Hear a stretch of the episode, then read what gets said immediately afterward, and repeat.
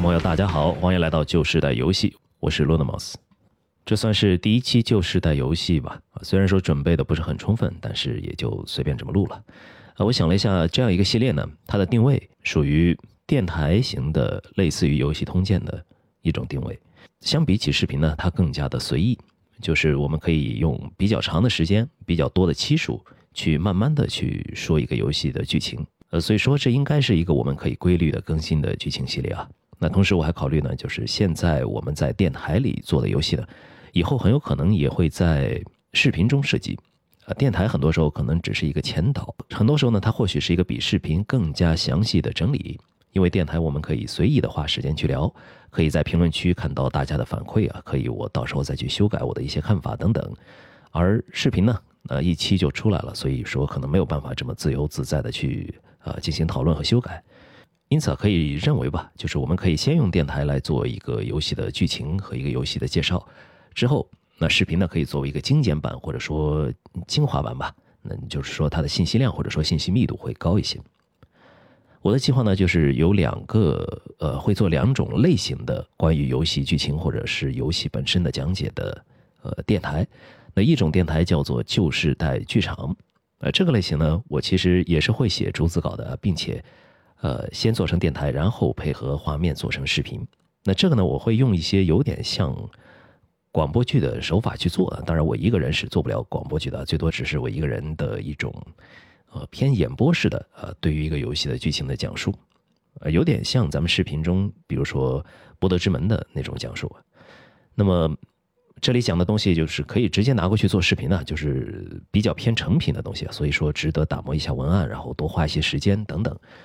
那么这个呢，也是不会耽误做视频的时间的，因为它本身就可以认为是做视频的这件事的一部分啊。只是我想把它先以音频的方式先放出来啊，可以看看大家的一些感想等等吧。那么另外一种形式呢，就是我们今天这种形式啊，就是旧时代游戏啊。前面一个叫旧时代剧场，这个是旧时代游戏。然后咱们的杂谈那些东西呢，呃，新闻这些可以叫旧时代电台啊。所以说，基本上我们这个音频呢，就是分成这三个部分吧。那么旧时代游戏是什么呢？有点像，有点像之前的游戏通鉴的，就是前面一部分介绍，后面一部分剧情讲解，而且，呃，剧情讲解部分是一种，嗯，怎么说比较简单的方式吧，呃，或者说第三人称的方式，呃，不会有太多声情并茂的那种感觉去讲述游戏啊，啊，只是，呃，去把游戏的剧情过一遍啊，把游戏的系统说一下啊，那种感觉。那么这次的就是这次就是旧时代游戏啊，也就稍微带一点呃游戏介绍性质的，还有评论性质的剧情讲解啊。那么之后呢，呃，可能也会再试一期旧时代剧场。那么大家听了之后，一定一下就知道他们之间的区别了。呃，废话少说啊，我们第一期说一个什么游戏呢？我打算说说《女神转生》的旧作，也就是《旧约女神转生》这两部作品。嗯，在一开始我们做的《真女神转生一代》的那个视频介绍里，我们也提到过，呃，我们也提到过《女神转生一》和《女神转生二》这两款游戏，就是前面没有带“真”字的。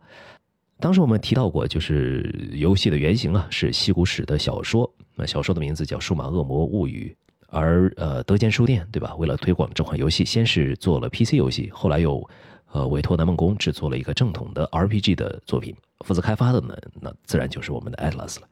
这两部游戏呢，当然以当时的眼光看还是有点惊艳的，不然说也不会流传那么长时间，为大家津津乐道。呃，但如果我们现在回顾的话，还有多少可取之处呢？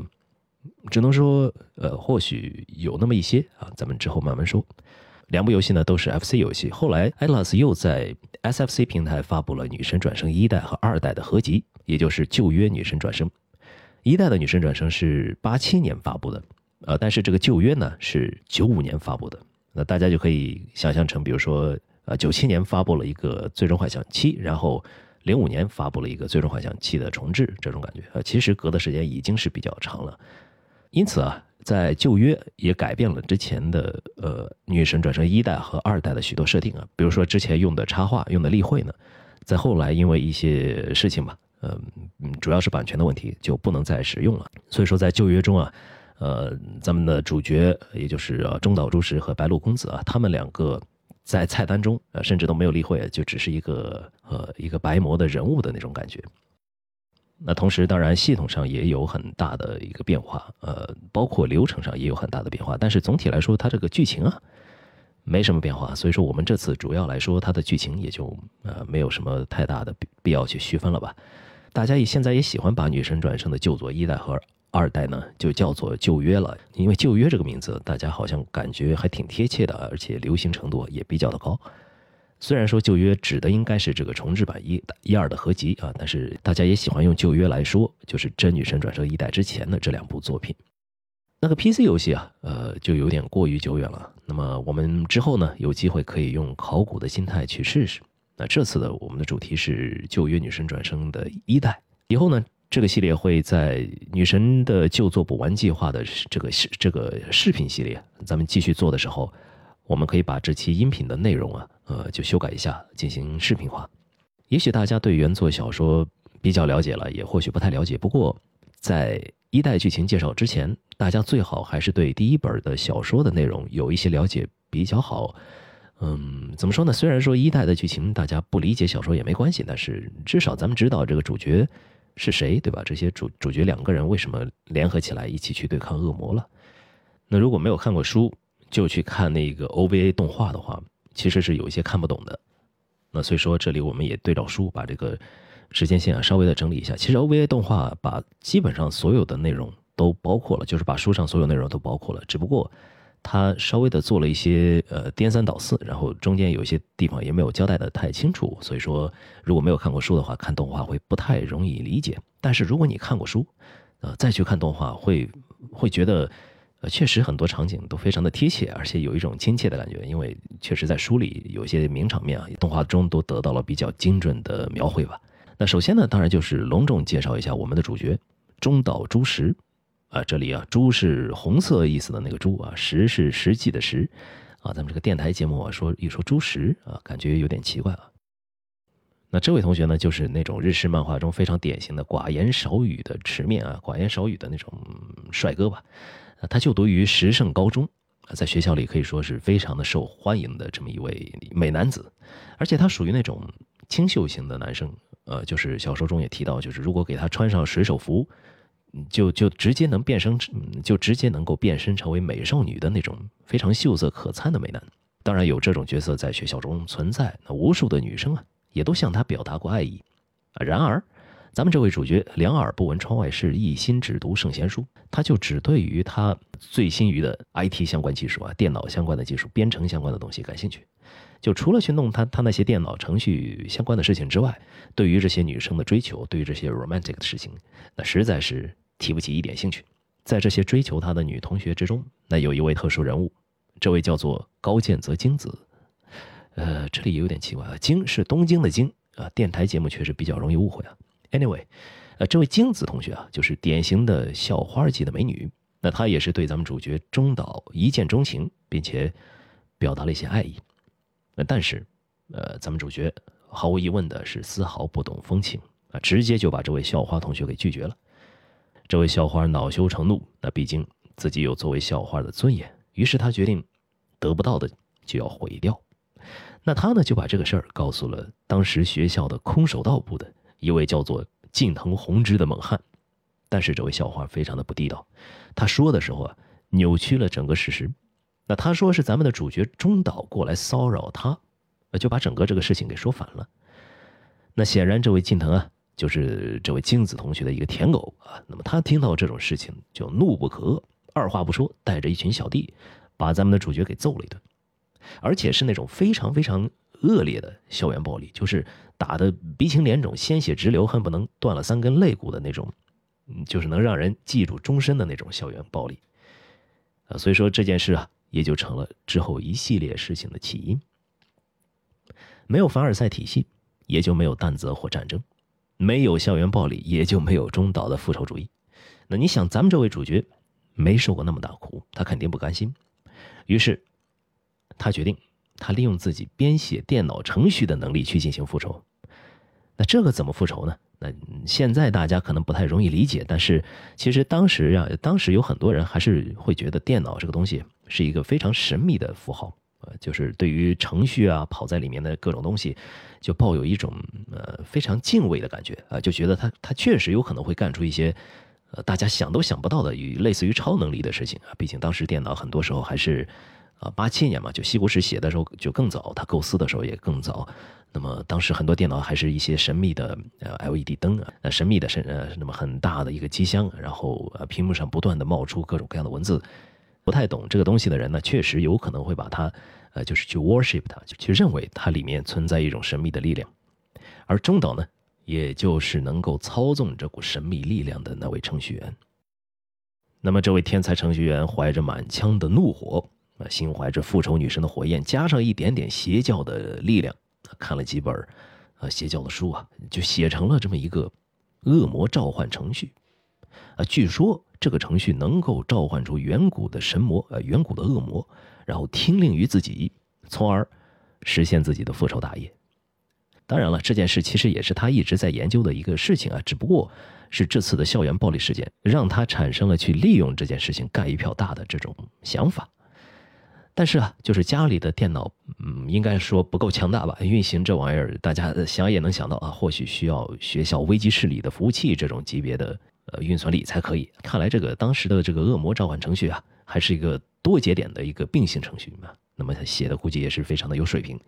啊，他为了召唤恶魔呢，中岛就在这个危机室画下了阵法，然后在呃服务器上运行他的程序。那那当然，结果不出所料了。如果恶魔召唤不出来，呃，这个故事也就没有办法进行下去了。咱们的主角确实成功的召唤出了一位远古的恶魔，一个叫做洛基的恶魔，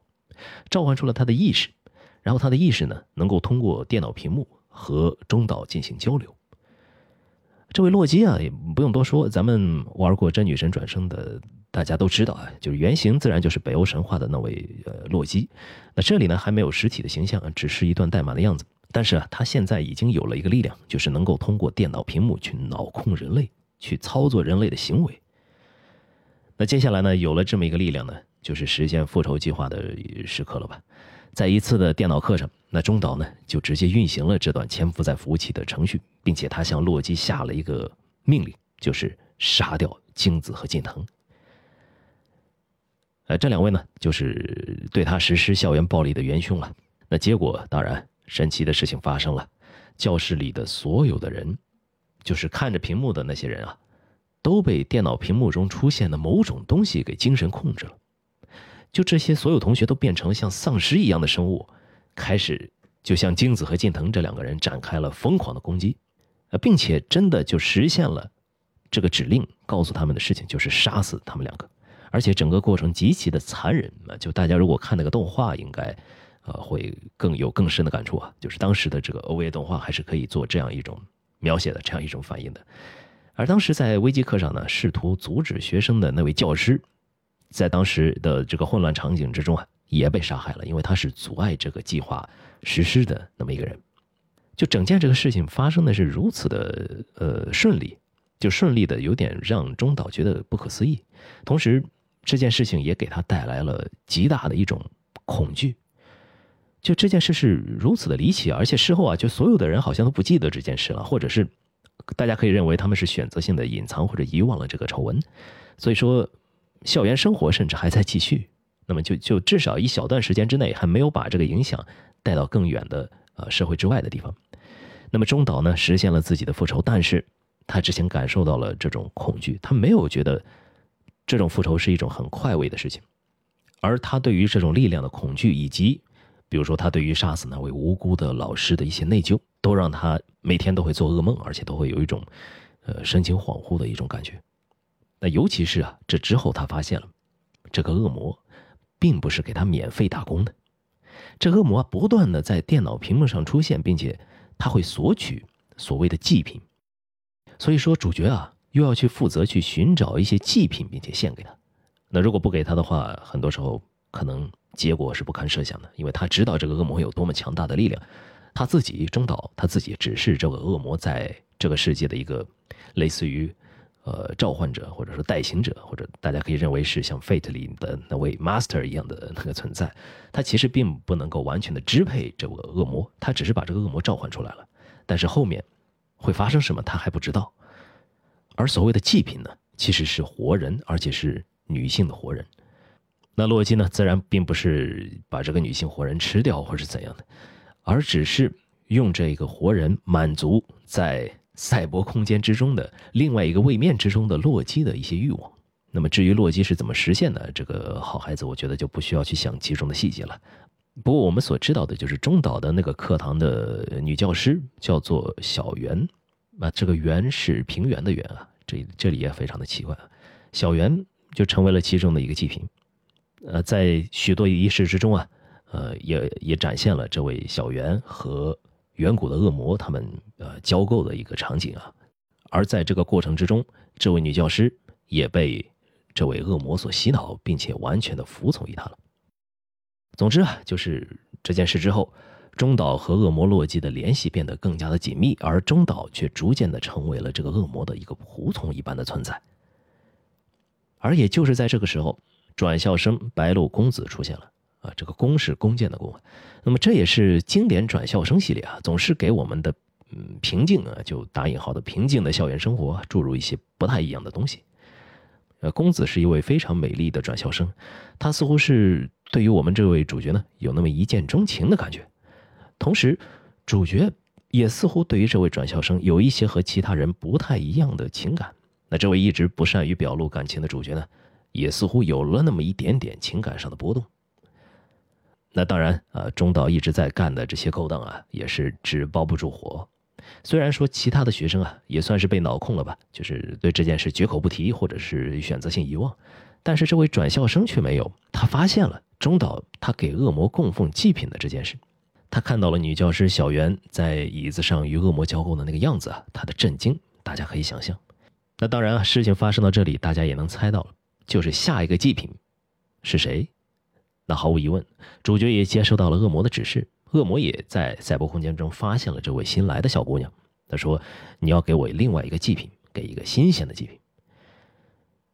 那中岛自然知道，他的意思就是把这位清纯美丽的转校生作为新的祭品送给他。中岛的心情是非常之复杂的，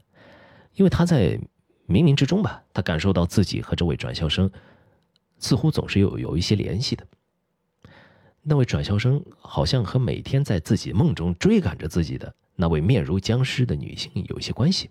同时他对转校生呢有那么一些异于其他人的情愫存在。虽然说他本来想拒绝，但是洛基对他进行了非常严厉的警告，就是你小子注意点你得知道现在是谁说了算。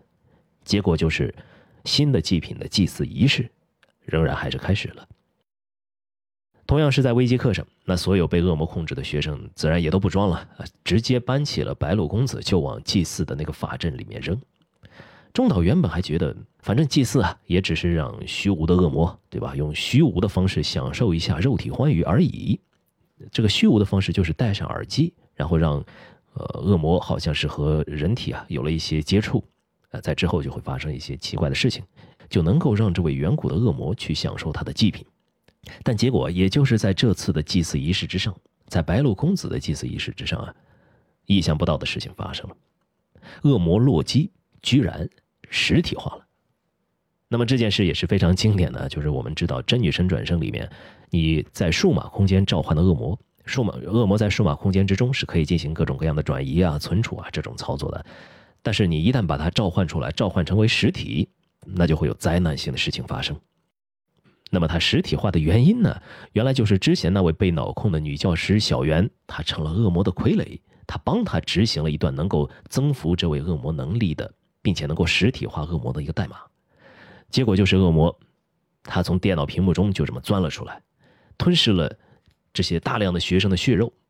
呃，这些学生就就直接就死掉了。吞噬了他们之后，得到了足够的生物能量，然后就从数字世界来到了物理世界。那洛基的实体形象呢？呃，跟后面当然跟后面金子一马的形象是有很大的区别的。他在这里呢是一个青面獠牙的形象啊，长着非常长长的一个精灵的耳朵，加上一头像野兽毛发一样的啊一个白色的长发那种形象。大家也知道，洛基在之后的系列作里啊，那很多时候也是作为比较重要的形象出现吧。那么尤其是在真三里，对吧？他的戏还挺不少的。啊，但是和现在这位洛基相比，他的形象和性格可以说都还是有很大差异的。所以这位洛基呢，就成为了整个真女神转生系列之中第一个用恶魔召唤仪式、恶魔召唤程序，呃，召唤出来，并且通过生物能量去实体化的恶魔。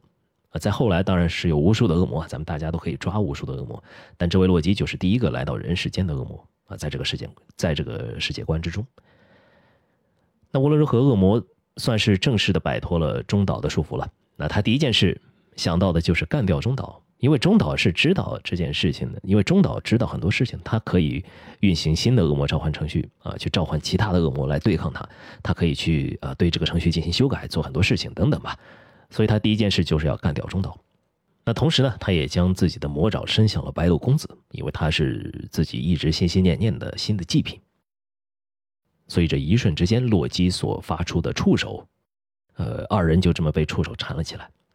眼见着咱们的这位中岛就要被窒息死亡，而白鹿公子这边却发生了让恶魔完全预想不到的事情。那么这个就回到了咱们这个标题啊，就是原来公子是女神伊邪那美的转世啊，他并非肉体凡胎。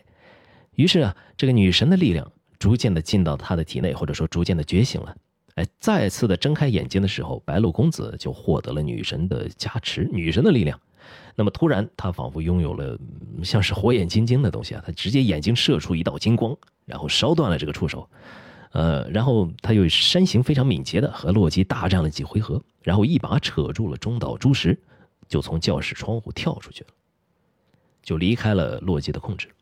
那么咱们先不先不吐槽这个剧情多么的不自然啊。那么无论如何，有女神转生在体内，他就是把主角给救了出来。但是呢，刚才也确实消耗了他几乎所有的能量。那白鹿公子处于一个濒死的状态。然后他在临死之前呢，通过女神的记忆，他告诉了中岛说，可以将他带到一个传说中的伊邪那美之墓，在那里啊，可以用女神的力量去复活他。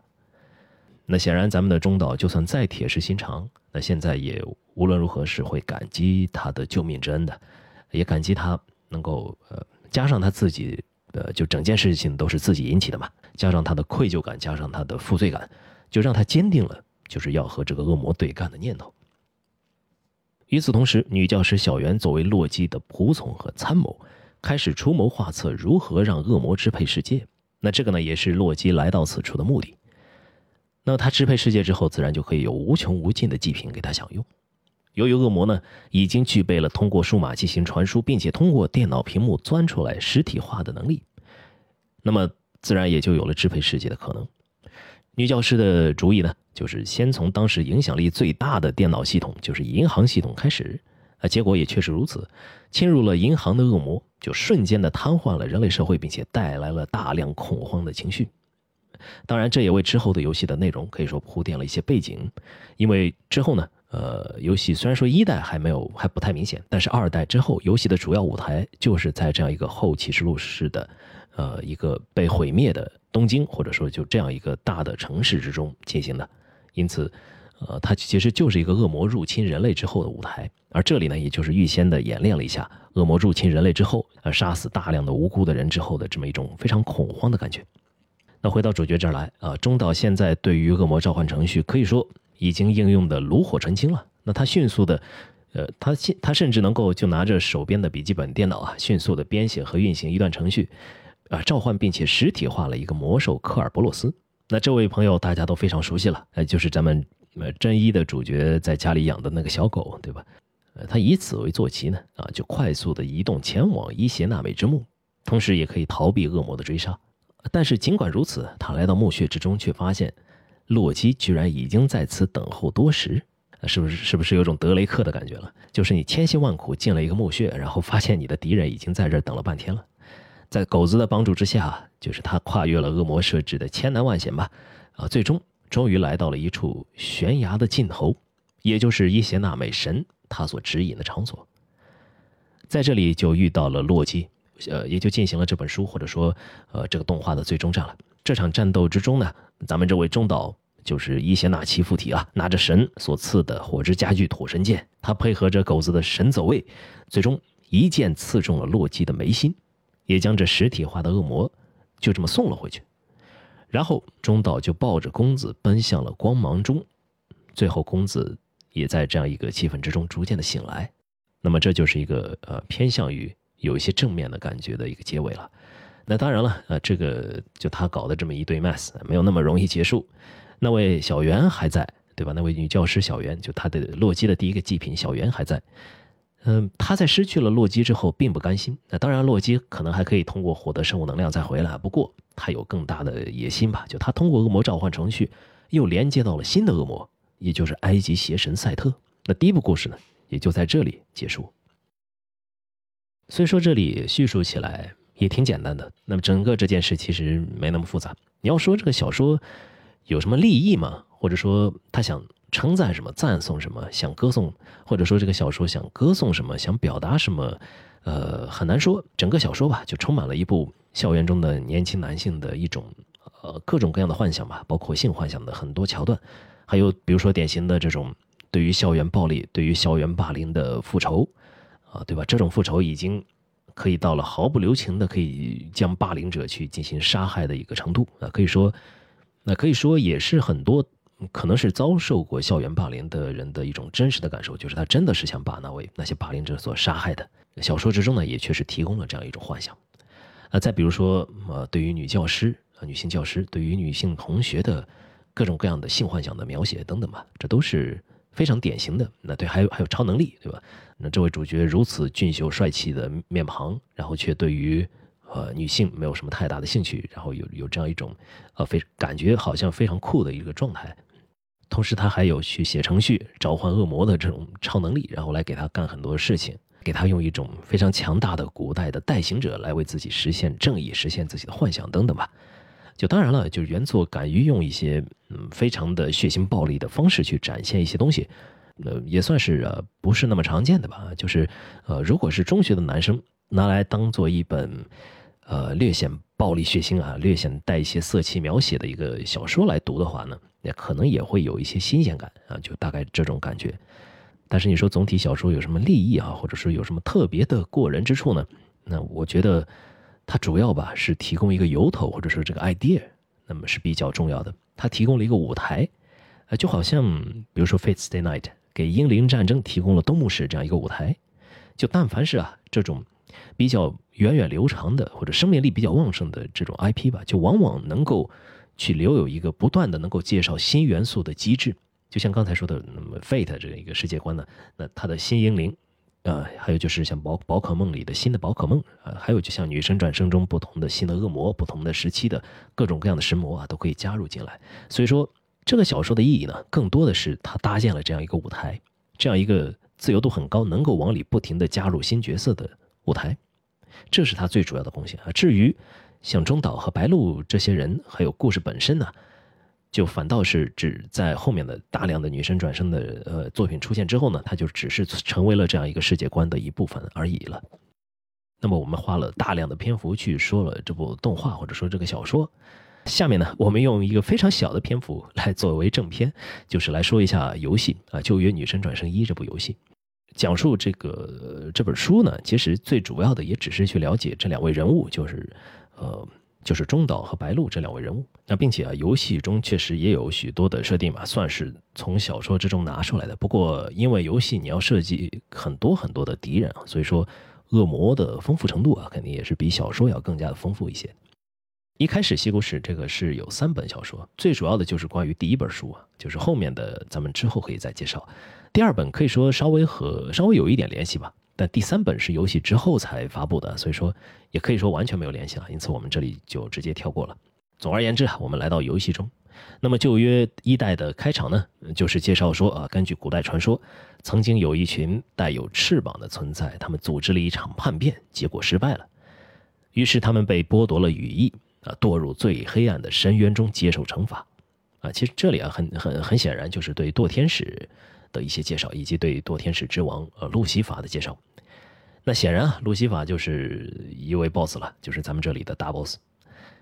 就是旧约中的一代的开场呢，提到了小说中的中岛初时啊，介绍了他开发的恶魔召唤程序啊，并且简单的说明了一下背景。遭到了实体化的洛基攻击的中岛被转校生白鹿公子救了下来，于是二人开始联合的对抗这些恶魔。但是恶魔并不会轻易的消失。尤其是在洛基以及咱们之前提到最后的那位赛特，他们的背后呢，还有强大的恶魔路西法，而他也正准备通过恶魔召唤程序实体化，并且进攻人类。不过，这些恶魔也没有那么轻易的能够扩散出去，因为还有伊邪那美在庇佑这片土地。于是，整件事的核心呢，出现在飞鸟这个地方。这些借助数码实体化之后的恶魔，盘踞在这里的一个可以说是巨大的魔宫附近吧。而这里呢，就是咱们前面的提到的小说结尾处的伊邪那美之墓。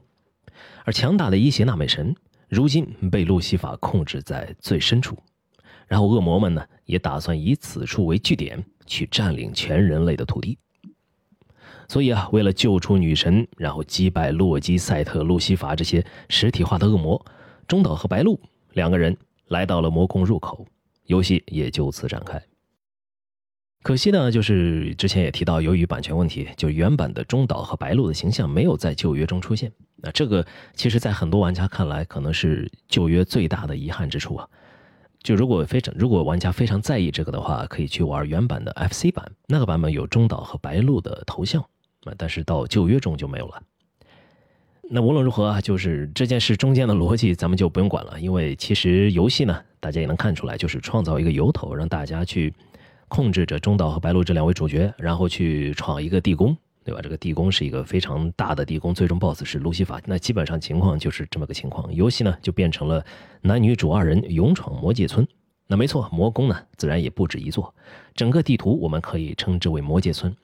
首先进入的这个大迷宫叫做戴达罗斯之塔，一进去呢就是戴达罗斯之塔的第八层。偶尔我们居然还能遇到一些 NPC 啊，这些 NPC 也不知道是来这里是干什么的。呃，确实在之后呢，我们会发现，在魔宫的很多地方，包括很深处的呃魔宫，好像都有一些人类 NPC 的样子。那么他们居然能够先咱们主角一步啊进入魔宫。那么咱们这个世界啊，除了主角两位，看来还有其他的。冒险者可能也有点像某些 CRPG 的感觉，就是冒险者呢是一个职业，中岛和白鹿两位呢是还属于资历尚浅的，但是已经有一些比较厉害的人进到了很深处的地方，那只能这么解释了。这些 NPC 呢，很多 NPC 呢形成的一些据点啊，也形成了我们补给的地方啊，所以大家也看出了，这仍然是比较古典的 CRPG 的结构，就是以城镇的补给和迷宫的战斗为中心的呃地城探险式的流程。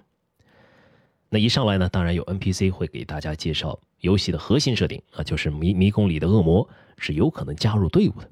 另外呢，就是回复之权、商店、邪教管理的这些合成众魔的概念呢，也都在本作已经加入了。就是在后面的女神转生的比较核心的设定呢，可以说大部分就已经在呃，就是整个系列的起始啊，最开始就已经加入到了呃游戏之中。呃，当然还有另外一个核心设定啊，就是三条路线秩序混乱和中立啊，三条路线的设定呢，在一代还没有啊，这个要到后面才会有。本作你从地城画面上来说呢，啊，可以说是比 FC 原版要强一些吧。呃，就 FC 原版有它的那个味道，它的特色在，啊，但本作的画面就可以说看齐了真一真二这个真真 F 的这个水平。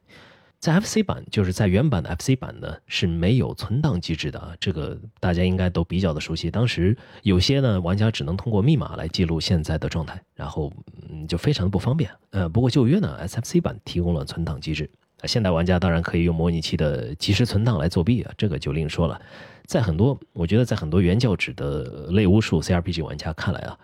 呃，即时存档应该是比较不屑一顾的这么一件事，对吧？总之就是买好装备上路了。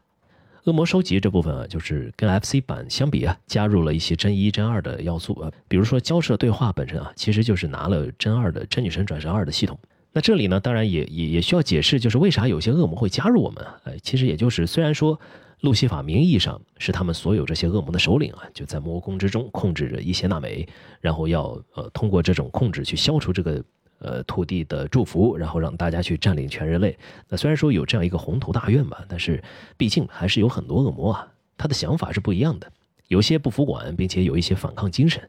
或者，有些恶魔就只看重眼前的利益，顾不了什么什么支配人界之类的大业啊，就于是就给了我们分化瓦解敌人的可乘之机。那总之，大家玩过之后的真系列应该清楚，恶魔，恶魔的哲学非常的令人琢磨不透啊，非常的复杂。各种各样的不同性格的恶魔就这么被召唤出来，很多就自己也并不清楚自己想要什么，那齐心协力毁灭全人类什么的，呃，就就对他们来说，也其实也是一个看不见摸不着的东西，一路的收服恶魔啊，不行了就去回复，最终呢，来到了第一个大考，就是戴达罗斯之塔的 BOSS 魔王米诺陶，呃，这也是大家比较熟悉的恶魔了，古希腊神话里的牛头人。本作是正经需要练级的 RPG，就是你需要故意的去练级。我们知道很多后来的 JRPG 其实会给人一种。你在练级的感觉，但其实你只是在路上随机的遇敌，你只需要通过这些随机遇敌的练级，通过 BOSS 给予的一些奖励，呃，一些越级等等吧，去对待敌人就行了。其实那个虽然说大家感觉自己一直在练级，但其实那个不叫练级，那个只是你路上的随机遇敌而已。但是这款游戏，但是真一啊，它需要你去练级啊，这个也是当时很多的游戏都是这样的，你要去刻意的去练级、去刷级才行。那么它的节奏呢，可能呃现在的玩家去试试的话，会有那么一些慢。总之啊，就是来到这里的玩家应该是招满了恶魔，并且练到了一定的等级，打败他自然不在话下。然后拿到戴达罗斯的宝物静域啊，就是安静的静静域啊，由此也由此打开了戴达罗斯之塔的电梯。就魔界村啊，总共有呃大概是八个这样的地宫啊，每一个都由一个首领把守。那么接下来呢，就是去清理剩下的七座魔宫，进入第二个迷宫瓦尔哈拉回廊。那听到这个名字，大家也知道了，这里的 BOSS 大概就是洛基了啊。不过去打洛基之前呢，咱们先给门卫找到他的盾牌，通过之后来到天空之城彼岸。嗯，没错，我们的魔界村是挺大的，居然还有个天空之城。呃，但是整个城市呢，它都被美杜莎给石化掉了。呃，美杜莎的影子也一直萦绕在这城市的附近，它可以石化任何想要通过的人。那不过这里的给的提示也非常的明显啊，就是我们在一个老人那里拿到了一个拿到了塔巴萨雕像之后，就可以继续前进了。这个雕像是可以让大家免疫石化的。那美杜莎呢，就在天空之城彼岸的第四层。那想必不需要我们多介绍了。这位蛇发女妖的形象呢，就浑身都是红色的，包括她的蛇发以及蛇身背后的花纹啊，显得非常的霸气。她见到我们就嚣张的说啊，看我把你们都石化掉啊！不过结果自然如我们所料。雕像释放了圣光，包围队伍，导致石化无效，于是轻松解决之。打败他之后呢，也有一个经典设定啊，就是我们拿到了他被打败之后的钥匙，打开了之前被石化的天空城彼岸中的欢乐街。这里也就是赌场了，算是个系列传统。所以说这边的过程大家都清楚吧？就是一步一步的漫游魔界村，一个一个的把魔头消灭掉。消灭之前，我们可以通过情报收集到这个魔头的。呃，它的强势的地方是什么，以及它的弱点是什么？我们如何的规避？有这么一个策略，啊，获得一些物品，然后给大家一些保护。打败它之后，开启一些新的移动手段，然后可以更加方便的在不同的魔宫之间来回。然后你可以到任何地方去练你想练的级，呃，去抓你想抓的恶魔等等吧。就整个过程其实就是这样的了。回到瓦尔哈拉回廊，这里迷宫深处等着的就是洛基了。啊，洛基其实他和动画里的形象差不太多。青面獠牙，然后加上白色的长发，实力不俗。打败他之后，拿到第二个宝玉荒玉。随后来到了一个叫马祖卡回廊的地方，然后接下来的 BOSS 呢，就是赫卡特女神。在这里呢，也同样的就是大家获得一个道具，获得一个能够让女神显形的一个道具，从而可以让攻击有效化。她的原型呢，就是一位泰坦女神了，来自希腊神话，常常和比如说暗月啊、夜晚、巫术之类的概念联系起来，所以说是一个比较偏黑暗啊、偏地狱概念的一位女神。在游戏中的设定呢，有点像一个女版的洛基的感觉，也是青色的皮肤，加上白色的长发啊，身上还有很多骷髅的坠饰，当然还有一些展现呢，或许会有一些过不了审。打败他以后，获得另一个宝玉奋玉啊，当然这里的奋是呃奋斗的奋啊，不要误会。三大宝玉集齐，自然就要进入下一个阶段。大家也容易发现啊，就 JRPG 发展这么多年，一个1987年的游戏中啊，颇有许多东西我们能在一些很现代的 JRPG 中也能够见到，想想也挺有意思的。拿到三块宝玉就可以前往炎之福海，这个地城它的墙壁都是燃烧的火焰，视觉的冲击力还是有一点的。同时在这里面行走也会掉血啊，这种针刺地板或者说毒地板的设定啊，不用说，也是咱们 DRPG 中一个非常经典的设计。而我们前面提到的伊邪那美之墓，其实就在这里。我们来到了墓穴之中，看到了被一个假面所封印起来的伊邪那美。那么我们把净玉、荒玉、粪玉这三个玉啊，分别置于假面的额头和两只眼睛之中，就可以打开假面，然后把关键人物伊邪那美揪出来了。那这里呢也有个可以说有意思的点吧，也是当年的游戏设计会会这么做，但是现在绝对不可能再有人这么做的一件事，就是在原版的 FC 中啊，如果你放入玉的这个顺序不对，就你应该把三个玉分别放在中间、左边和右边。如果你放的顺序不对，那么你就会直接的被传送到整个魔界村的最外面。那你需要从头开始进入这个墓穴。没错，就是就是这么硬核啊！那你下次，然后你再放的时候又放错了，啊，对不起，你再被踢出去，然后再从头再来一遍，再跑到这儿来。但好在啊，就是在旧约里啊，你就只是会被踢出房间而已，所以说你直接的穷举就行了。但是在 FC 中，你一定要把这个东西搞对，不然的话，这个游戏的设定，我估计当时的玩家也一定是非常的痛不欲生的。不过这位女神复活之后啊，也就只是照例的鼓励了一下咱们主角团，就说啊，你们能够来到这里啊，也就一定能够把路西法打倒。哎，你的转世就在面前，居然没有一丝波澜吗？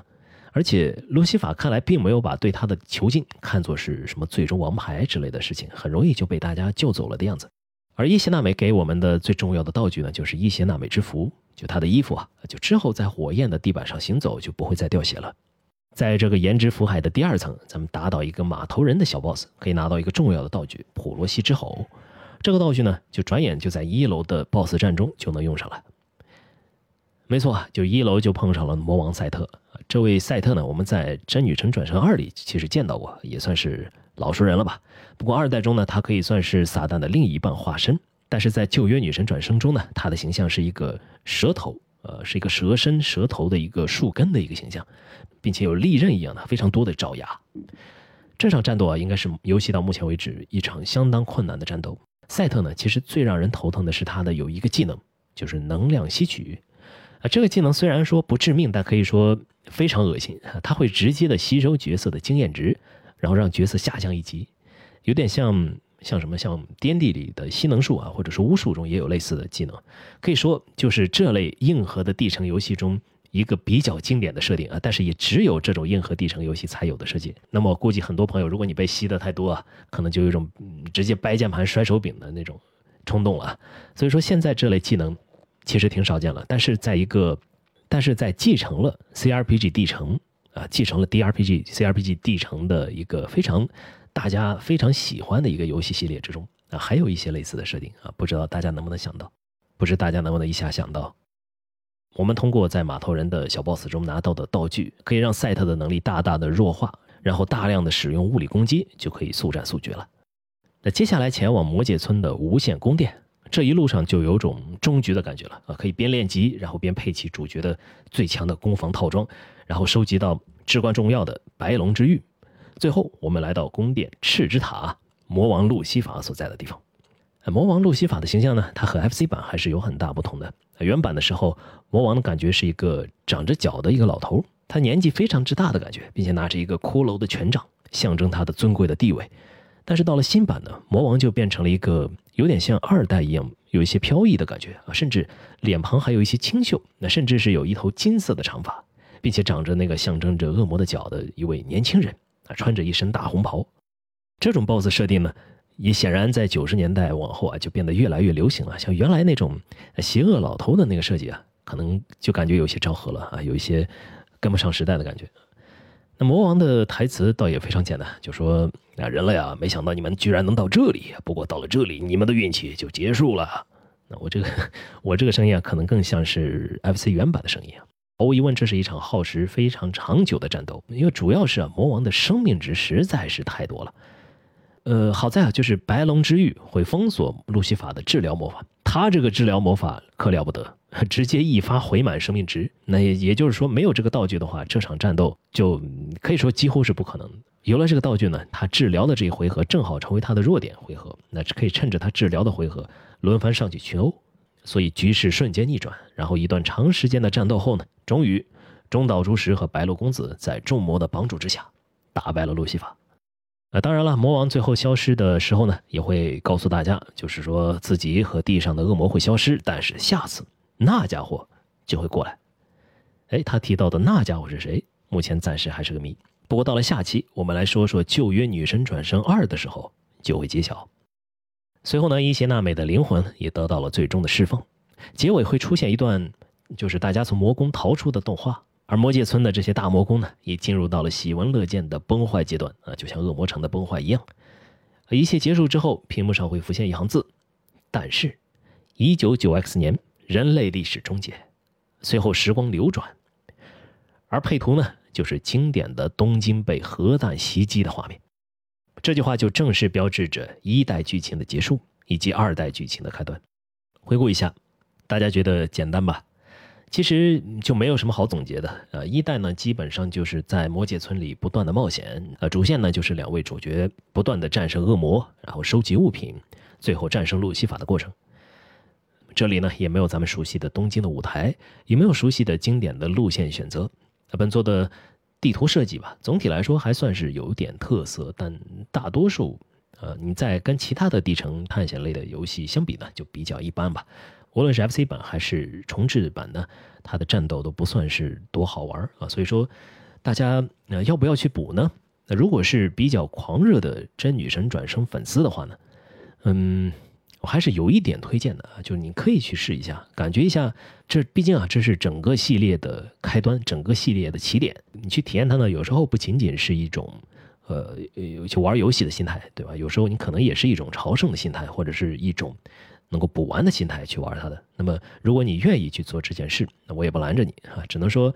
嗯，如果你不想浪费这个时间去，比如说做很多刷级啊，或者是在迷宫中迷路这些事情，啊，也完全可以理解。就后面的女神转生作品呢，包括真一、真二。啊，都比它来的要更优秀一些呢。那真三之后呢，它的地城的形式发生了一些变化，不过肯定游戏体验呢也要比它要来的强的太多。在这种三 D 地城的 SMT 中啊，那真一真二都比它强呢，更不用说呃，就更新时代的女神转生，以及我心目中在这些在这个地城地图中以及呃怪物和战斗做到最好的真女神转生奇妙之旅，那自然是呃，如果你没有玩过的话，一定要先去玩这些，然后再考虑去回顾。之前的作品啊，不要因为它是已经不要因为它是旧约女神转生一二，就要一定啊强迫症啊，一定要从一代开始，没有这个道理。但当然了，如果你非常的想知道游戏的全过程，然后又实在是不太想回去玩的话，那么我估计我应该也会出这样一个视频啊，到时候大家看看视频，感觉一下也就可以了。那么好的，这期呢到这里暂告一段落吧，下期咱们会接着聊旧约女神转生二。女神转生二呢，就会从咱们这个魔界村转移舞台，也可以说就是这样一个东方式现代后启示录的真正的开端。啊，剧情方面，相比一代、二代也来得更加复杂。那么咱们就把悬念留到下一期。不过下期的旧时代游戏之前呢，我们可能会插播一期旧时代电台来缓一缓，说说最近的一些新闻，还有杂谈专题吧。那么好的，那就到这里吧。这里是旧时代游戏，我是 Lunamus，咱们下期再见。